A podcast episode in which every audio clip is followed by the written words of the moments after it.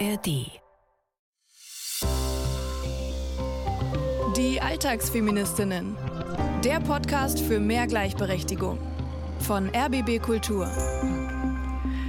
Willkommen nach der Sommerpause. Der Podcast war im Urlaub. Wir nicht eigentlich. Oder doch, Johanna, warst du im Urlaub? Ich war eine Woche in Frankreich, in den Alpen mit meiner Fürsorgegemeinschaft. Ja, ich war im Urlaub, kurz, aber richtig gut.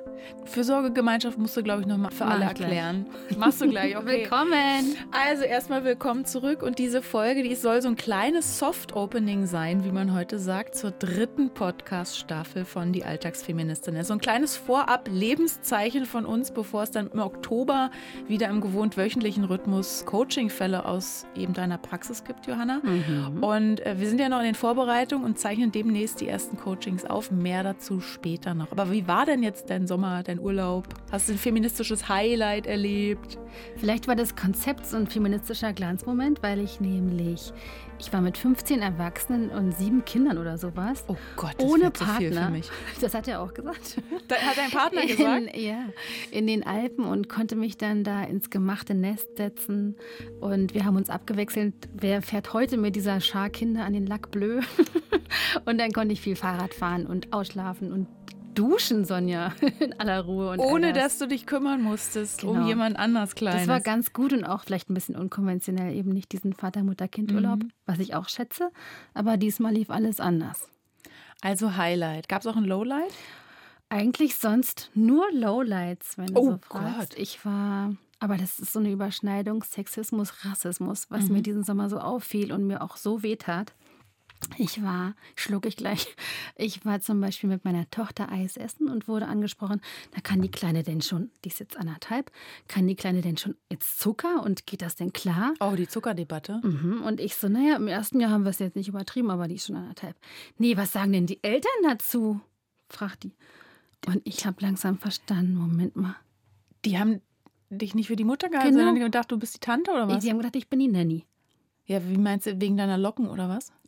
Ich werde ja total rassifiziert wahrgenommen. Meine Mutter ist Kolumbianerin und ich sehe aus wie sie. Mhm, mh. Also ich habe Locken und jetzt in so einem Sommermoment bin ich einfach sich immer aus wie von der Sonne geküsst und meine Tochter ist eben immer von oben bis unten mit 50 SPF eingeschmiert, weil und hat strahlend blaue Augen. Genau. Mhm. Die sieht aus wie mein Partner. Ich war so auf körpereigenen Drogen im Sommerrausch und wurde da so und wie hast, da, wie hast du da reagiert? Ich habe fast geheult. Ich musste mich total zurückhalten.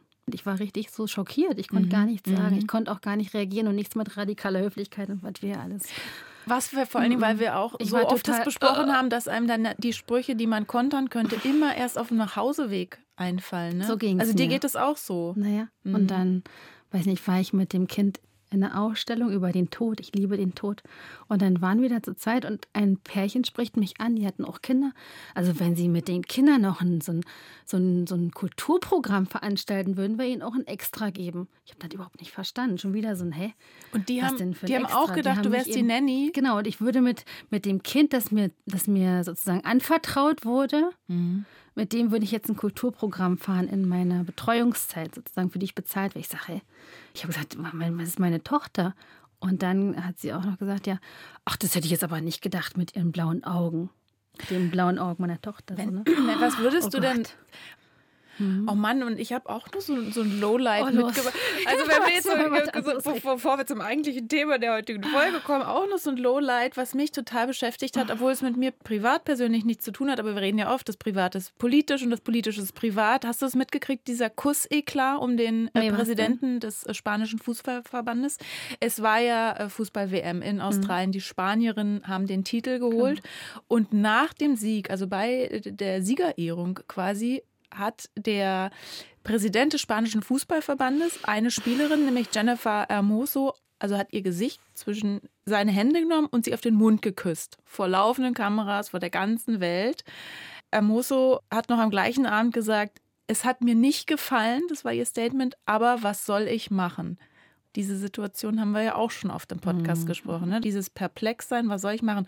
Rubiales, also der Fußballpräsi, der sagte, der Kuss sei einvernehmlich gewesen. Ne? Er meint jetzt, er sei das Opfer. Der Verband steht hinter diesem Mann und veröffentlichte jetzt gerade vier Fotos, die belegen sollen, Hermoso habe Rubiales im Überschwang des Jubels, wird dann immer gesagt, hochgehoben, ihn an sich gezogen und dem Kuss zugestimmt. Und dann haben natürlich alle aufgeschrien, nein, das kann nicht sein, Rubiales muss zurücktreten, muss zurücktreten. Das lehnt er aber ab. No voy a dimitir. Ich werde nicht zurücktreten. No voy a dimitir. No voy a dimitir. No voy a dimitir. So, und der Verband hat den Fußballpräsi jetzt 90 Tage suspendiert. Hermoso bezichtigt man unterdessen der Lüge und des Rufmords und droht ihr mit rechtlichen Schritten. Was ich an dieser Sache aber cool finde, ist das, was wir auch ganz oft besprochen haben, Allyship, weil die spanische Nationalmannschaft, die Spielerinnen, die sind jetzt in den Streik getreten. Hm. Ist das nervig. Und vor allen Dingen, da habe ich gestern auch beim Fußball mit einer Freundin drüber gesprochen, die eben über diesen Fall mit ihrer Tochter geredet hat, die ist in der 10. Klasse. Mhm. Und die sagt, Mama, spinnen die? Wieso muss man darüber diskutieren? Das ist nicht in Ordnung. Und da habe ich gedacht, ey geil, wenn die nächste Generation von Frauen, die ranwächst, alle so sind und die Jungs und Männer vielleicht auch, dann sind wir gerettet. Aber ich habe wirklich gedacht, müssen wir wirklich darüber diskutieren? Muss es jetzt Fotos geben? Muss das da vielleicht der, der Video Assist sagen? Ja, das war einvernehmlich, das war nicht einvernehmlich. Das ist doch wirklich krass. Oh nee, bloß keine Consent-Debatte jetzt. Ich bin schon so down. Wir, brauch, wir brauchen noch ein Highlight. Scheiße. Wir fragen unsere Redakteurin Franziska. Hattest du ein feministisches Highlight diesen Sommer? Also mir fällt was ein, Sonja. Soll ich mal reinkommen? Ja, ja bitte, bitte. Johanna, da musst du mich mal kurz an dein Mikro lassen. Was war denn dein Highlight? Ich habe zum ersten Mal ein Poussoir benutzt. Missoir werden die auch manchmal genannt. Also es ist quasi ah. ein Pissoir für Frauen. Das musst du aber erklären technisch. Wie sieht das aus? Wie geht es?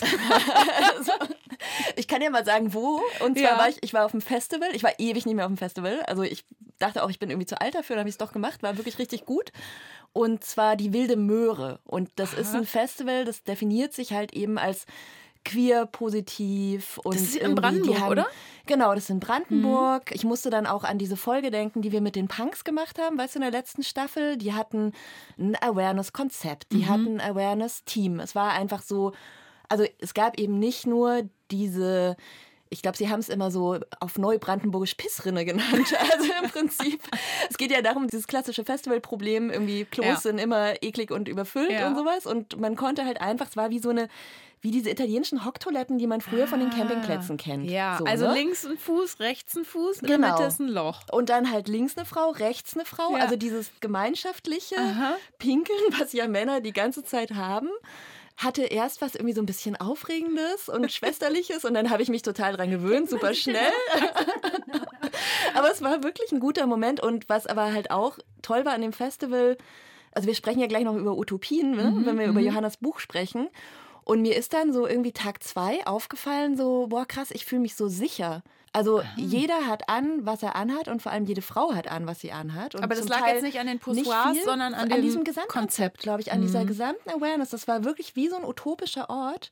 Und ich habe gemerkt, wie ich so eine so eine Grundentspannung habe von irgendwie kein blöder Kommentar, keiner tanzt mich an. Da war auf einmal so viel weg wo ich dann erst gemerkt habe, was sonst halt immer so da war. Ne, war das für dich so ein, so ein, so ein Barbie-Feeling? Weil dieser Barbie-Film ja auch so doll besprochen wurde diesen Sommer. Ich habe mich gedacht, in dieser Barbie-Welt, heile Welt für, yeah. Fra für Frauen, ah, da könnte man sich aufgehoben fühlen. Dann gab es ja die echte Welt auf der anderen Seite, wo Ken gedacht hat, geil, Patriarchat, ich bin der Macker. Ja, aber es war mir, also zum Beispiel, es waren auch ganz ausgewogen, es waren ganz viele mhm. weibliche DJs da, die richtig geil aufgelegt haben. Es war überhaupt kein Thema, ne? Es war nicht so, dass man das Gefühl mhm. hatte, die sind so im Nachmittagsprogramm irgendwie pro forma, so. Aber es war mehr halt eine totale Gleichberechtigungsutopie. Ja. Ne? Also gar nicht so, das eine Geschlecht hat die Oberhand, das andere ja. Geschlecht. Da äh, wollen wir hin. Genau, da geht ja der Barbie-Film auch am Ende. Vielleicht ja. kommen sie dahin. Aber genau, genau. das ist die Fortsetzung, da wollen wir hin. Danke, Franziska. Gerne. So, Franziska hat aber das Stichwort gegeben nach dieser langen Einleitung, was eigentlich heute passiert hier. Also die Fortsetzung des Barbie-Films ja, ja geschrieben. Nee, nee, nee. Also bevor wir im Herbst jetzt mit der dritten Staffel loslegen, heute also unsere Sonderfolge und jetzt kommt's mit einer sehr, sehr inspirierenden Buchautorin. Oh. Hatten wir ja schon öfter hier, aber heute ist es keine geringere als die euch gut bekannte Johanna Fröhlich-Zapata. Oder JFZ, wie du mich ja. nennst, hinter den Kulissen. Du hast ein Buch geschrieben. Hast du dir den, bevor ich den Buchtitel verrate, äh, hast du dir den irgendwo hintitulieren lassen oder ist er dafür zu lang? Das ist vielleicht zu lang. Das Buch, das du gelesen haben solltest, bevor du Mutter wirst. Das passt auf meinen kolumbianischen Hintern. Ich wiederhole es nochmal, weil das ist, ähm, ihr müsst es auswendig lernen. Das Buch, das du gelesen haben solltest, bevor du Mutter wirst. Wie kam es denn überhaupt zu dem Buch? Der Verlag wurde über unseren Podcast auf mich aufmerksam. Danke, Franziska, die hier schon ge gesprochen hat, ob ich nicht das Buch schreiben will. Letzten September mhm. Hat die mich angeschrieben, GU Verlag, Greve und Unser München. Oh, das ist ja ein toller Podcast. Und hast und du dann so erst handfeste Impulse wollen sie darüber nicht so ein schönes GU-formatigen Ratgeber, so ein schönes Buch schreiben. Und Wie hast du da reagiert? Ich habe gesagt, nur wenn ich Utopien schreiben darf. Weil ich wusste, das Problem ist so oft schon beschrieben und so oft haben wir es hier besprochen. Ich möchte aber auch für mich ganz persönlich mich in so eine Utopie reindenken. Ich möchte so glücklichere Paare, mehr Sex für alle. Ich möchte irgendwie was Positives und so einen Ausweg schreiben und dann vielleicht so ein paar Impulse geben, wie wir da unsere Weichen stellen können mhm. im Alltag, im Alltag nämlich, mhm. um da hinzukommen. Und ich musste dann hätte ich auch nur anderthalb Seiten Exposé einreichen und dann konnte ich das machen. Und zu den Utopien kommen wir vielleicht noch mal gleich genauer. Aber was ich ganz spannend finde, ist dieser Aufbau im Buch, dass du ja auch reale Fälle hast genau. aus deiner Coaching-Praxis. Ist es dann am Podcast orientiert oder sind das ganz andere, ganz neue Fälle, andere Klienten? Ich habe immer versucht, eine Figur zu stricken. Also das Buch ist so aufgebaut, dass wir wie durch so ein, ja, so ein Schema F leben, also zusammenziehen, dann Kind wird geboren nach der Schwangerschaft und Geburt und dann hat man vielleicht noch ein Kind und einen Wiedereinstieg und so weiter. Also so, es wird richtig wie an so einer Biografie, Kapitel für Kapitel mhm. sich abgearbeitet. Und jedes Kapitel beginnt eben mit einer Utopie.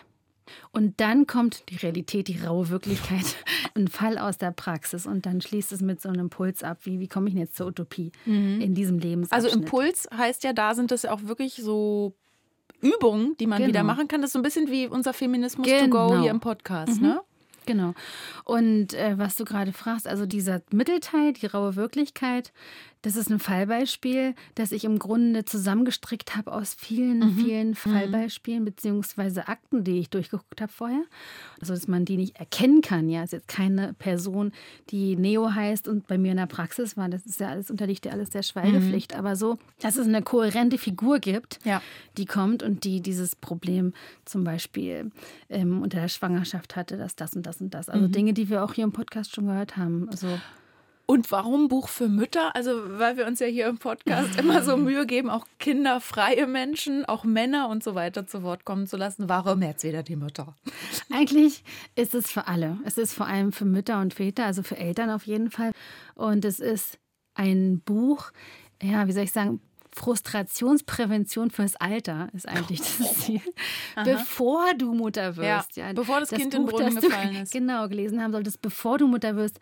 Und doch glaube ich, dass es vor allem für Mütter, die mittendrin stecken, interessant ist, weil man da dann vielleicht auch erst verstanden hat, was das Problem ist.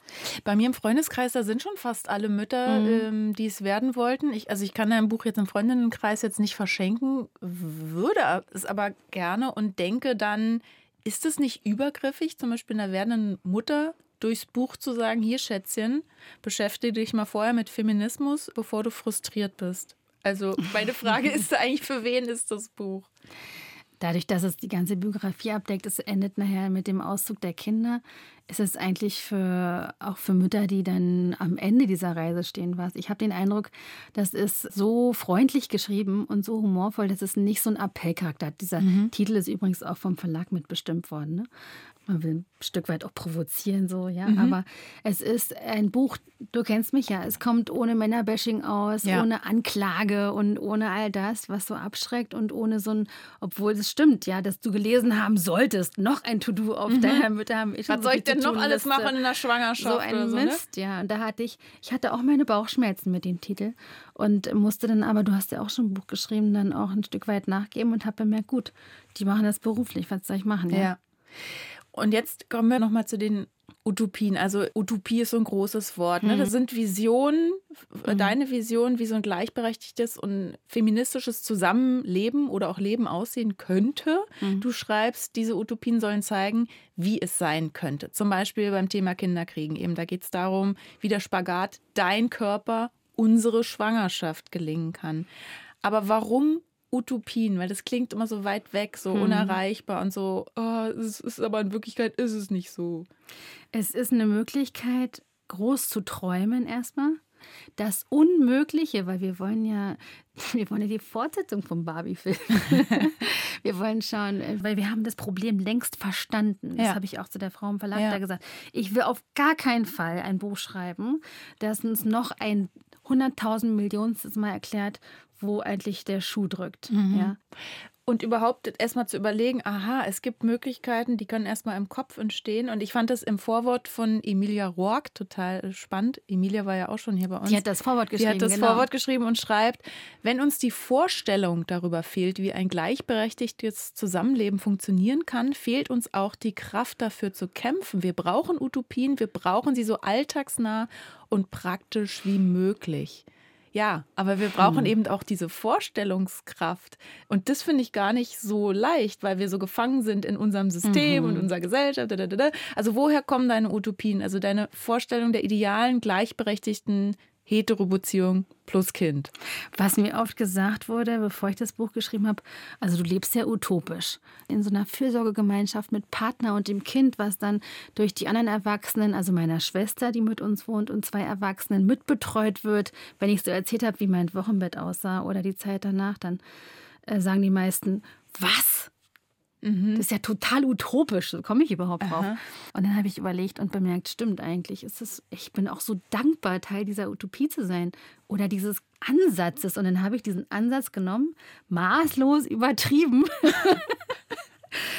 und auch ein Stück weit, die Utopien kommen nicht ohne so ein Augenzwinkern aus oder so ein Gefühl so, okay, und an der Stelle kommt dann doch das System dazwischen gekracht ja. und dann äh, muss man vielleicht lachen oder so. Also es ist jetzt auch nicht so, nicht so eine Zuckerwatte und dann leckt man dran und, und übergibt sich, sondern eine Zuckerwatte und dann stellst du fest, ach du Scheiße, der Jahrmarkt ist trotzdem richtig dumm und laut. Ich habe den Versuch gestartet, das so zu beschreiben, dass man es auch lesen kann. Ja, mein Leben ist ja auch nicht perfekt. Und in diesen Marshmallow-Momenten habe ich selber so gedacht, na, das wäre es ja jetzt noch. Also so eine Mischung, so mhm. diese Ambivalenz mhm. auch. Und das habe ich versucht. Und dann hast du ja diese Fälle, die wir angesprochen haben, eben aus deiner Coaching-Praxis, die zeigen, okay, Status quo sieht aber so aus. Mhm. Da war zum Beispiel eine Frau, die du Neo genannt hast, zweifache Mutter mit wirklich Performance-Druck, so ein mhm. heimliches mhm. Nest zu bauen, den Alltag zu organisieren und es mhm. allen recht zu machen. Und ich dachte mhm. beim Lesen, lass das, Neo, du musst das nicht. Das denke ich auch ganz oft bei Freundinnen mhm. wirklich, aber so einfach ist das ja nicht, oder? Mhm. Aber da passt auch der Fall von Seda, den du in deinem Buch beschreibst, dazu. Seda sagt nämlich, die Schwangerschaft ist Frauensache dachte das. Ne? Also sie wünschte sich im Nachhinein, sie hätte von Anfang an öfter den Mut gehabt, Stopp zu sagen, mhm. aber die Kraft für ihre eigenen Grenzen äh, einzustehen, das war mit dem positiven Schwangerschaftstest plötzlich nicht mehr da. Warum fällt es so schwer, anderen klarzumachen, was Frau braucht, was man braucht? Ja, erstens, das ist ja auch schon ohne Kind schwierig genug. Also ich habe viel Psychotherapie gemacht, bevor meine Tochter geboren wurde. und wir sollten alle viel mehr Psychotherapie machen. Diese Frage nach dem, was brauche ich eigentlich, ist ja voll krass. Und dann kommt noch dieses Kind dazu und in Wirklichkeit ist ja wirklich so eine Ambivalenz, ne? Mein Körper, unsere Schwangerschaft. Im Freundinnenkreis, das ist auch im Buch beschrieben, habe ich Leute, die sagen, oh, mein Partner hat keinen Alkohol getrunken in der Schwangerschaft oder sowas. Ne? Mhm.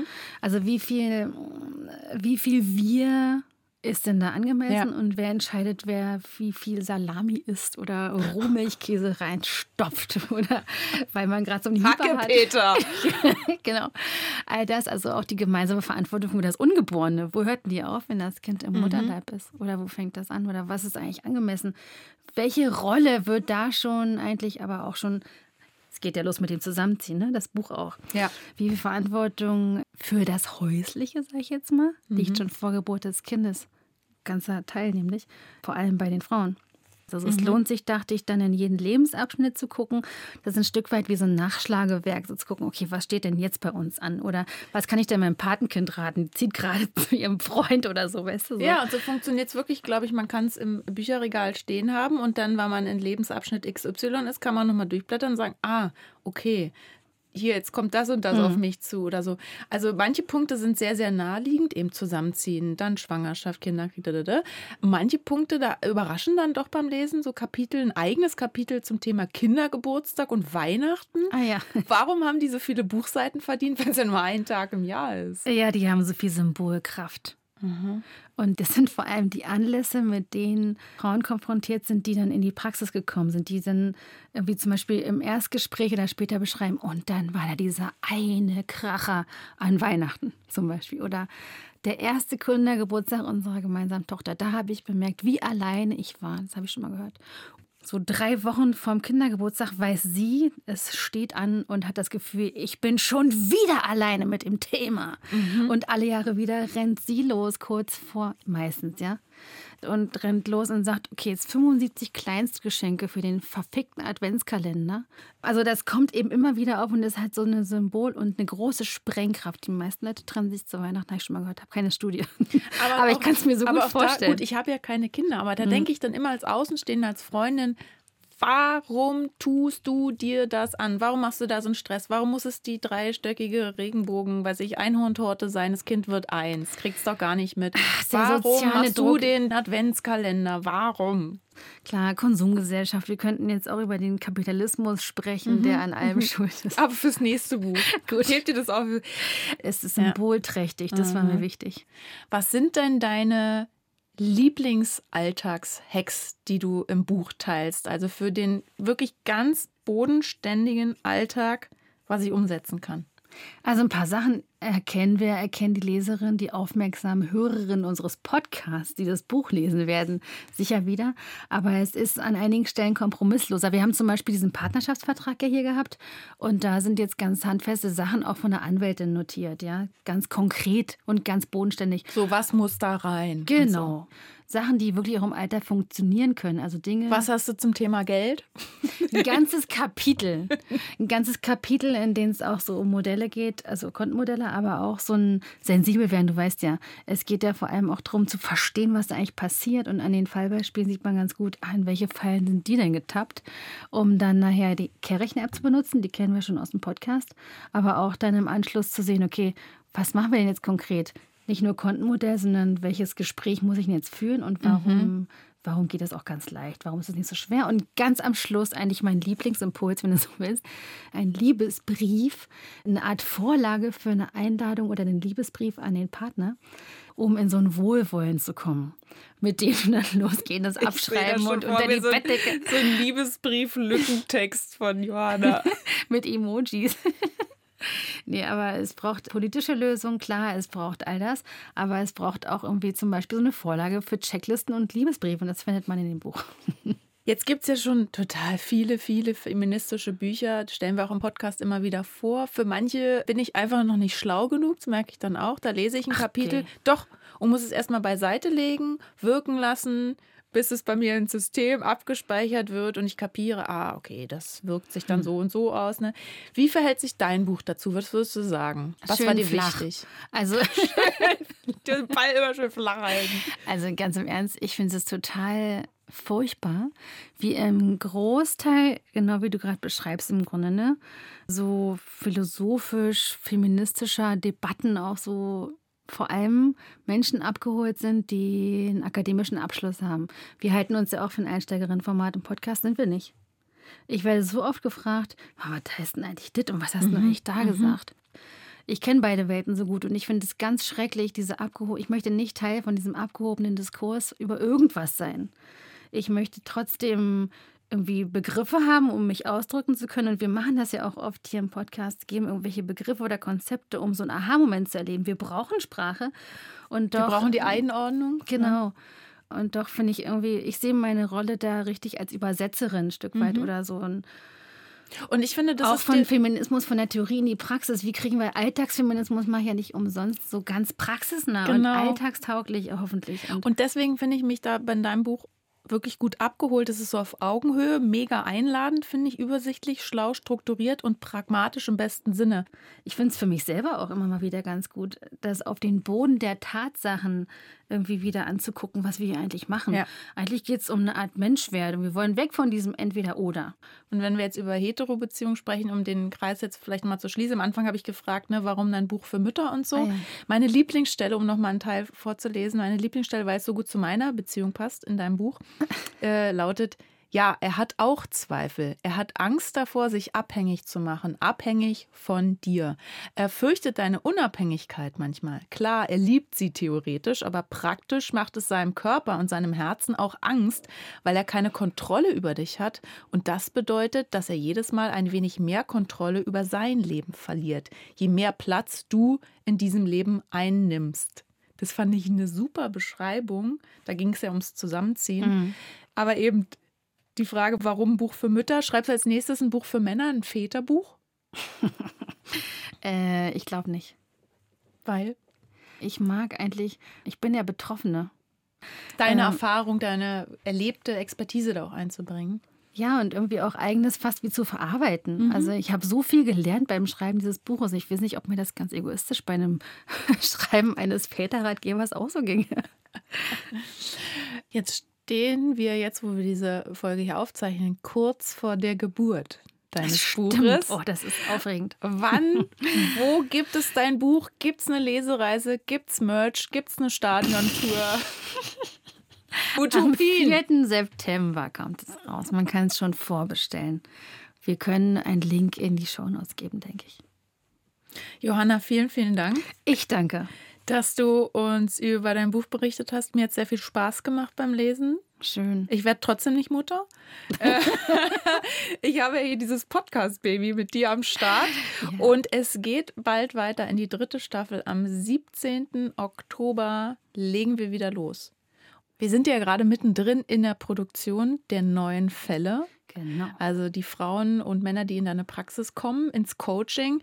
Zum Beispiel eine Großmutter hat uns geschrieben, die in die Mutti-Omi-Falle getappt ist. Hä? Oder konkret, wie sie schreibt, die Erwartungen, die an mich als Omi gestellt werden. Ich habe fünf Enkelkinder von zwei meiner älteren Mädchen, 34 und 31, wobei die letztere alleinerziehend ist. Ich arbeite gerne, konnte das früher auch gut, ohne schlechtes Gewissen. Mit den Wünschen meiner Töchter nun an mich fühle ich mich jedoch völlig überfordert. Mhm. Auch spannend, ne? Weil man denkt immer, die Mutterrolle und oh Gott, als Oma sind dann auch wieder, ist dann auch wieder so ein Rollenbild aufgemacht, was mit Erwartung oh, verknüpft ja. ist, auch gesellschaftlich. Die ganze weibliche Biografie, ein einziges Fürsorge-Dilemma. So, und dann, weil wir so viel über Kinder, jetzt auch Enkelkinder gesprochen haben, es werden auch Frauen zu Wort kommen, die gewollt kinderfrei sind, keine Kinder. Und ungewollt. Also das Thema Aha. Kinderlosigkeit greifen wir endlich mhm. auf in der dritten Staffel. Da freue ich mich total drauf. Finde ich richtig gut. Was haben wir noch in petto? Eine Frau, die kommt und die wir dann gegen Ende der dritten Staffel nochmal einladen, um vielleicht mal so einen Prozess zu beobachten. Sie kommt im ersten alleine und am Schluss nochmal mit dem Partner, um dann zu schauen, okay, und wo stehe ich jetzt, dass wir mal sowas abbilden. Wie, mhm. was, was passiert in der Zwischenzeit? Verlaufsberichterstattung. Genau, sagt die Journalistin von uns beiden. Also ich freue mich total auf die dritte Staffel und wir haben aber auch noch ein paar Coachingplätze, vor allem für das Thema Beruf. Ja, Berufsthemen finde ich auch super, super spannend. Ja hat ganz viel mit Patriarchat und ganz viel mit Hierarchien leider immer noch zu tun, habe ich den Eindruck. Ja, vor allem, weil uns so viele Elternthemen erreichen und wir so Lust haben. Ich will jetzt unbedingt mal dieses Quotending mit dir besprechen. Also auch so auf theoretischer Ebene nochmal alles anzugucken. Was spielt denn da alles noch rein und wo stehen wir politisch gerade? Wie sieht es da gerade aus? Also, wenn ihr da ein Thema unter den Nägeln brennen habt, wie man so genau. schön sagt, dann schreibt uns gerne eine E-Mail, bewerbt euch unter alltagsfeministinnen.rbb-online.de. Ich freue mich auf euch im Coaching. Und bis dahin, bis wir wieder so richtig loslegen bei den Alltagsfeministinnen, empfehlen wir euch einen anderen Podcast, wo ihr gerne mal reinhören könnt. Und der heißt tatsächlich Schwanger. Der ist von den KollegInnen von Enjoy. Und in diesem Podcast geht es um Schwangere und ihre PartnerInnen und alles rund um Schwangerschaftstests, die wichtigsten Untersuchungen, Vorbereitungen bis hin zur Geburt und Wochenbett könnt ihr da erfahren. Tatsächlich Schwanger findet ihr ab 31. August in der ARD Audiothek. Da gibt's uns übrigens auch. Bing, bing, bing. Genau. Abonniert uns, gebt uns Sternchen, Empfehlungen, empfehlt Der uns weiter. 17.10. tragt es euch in den Kalender ein, Start der dritten Staffel. Wenn ihr die Glocke Kann's aktiviert, dann kriegt ihr auch eine Benachrichtigung. Nicht wahr? Also bis dahin noch einen schönen Spätsommer. Altweibersommer, wieso eigentlich? Auch wieder so ein Ding. Alte Weibersommer, was soll denn das? Nun ja, bis dahin. Tschüss. Tschüss. Die Alltagsfeministinnen. Der Podcast für mehr Gleichberechtigung. Eine Produktion von RBB Kultur für die ARD. Mit Sonja Koppitz und Johanna Fröhlich-Zapata. Redaktion Franziska Walser und Romy Sigmüller. Sounddesign Patrick Zahn und Kevin Kastens. Aufnahme und Mischung Nikolaus Löwe und Martin Scholz.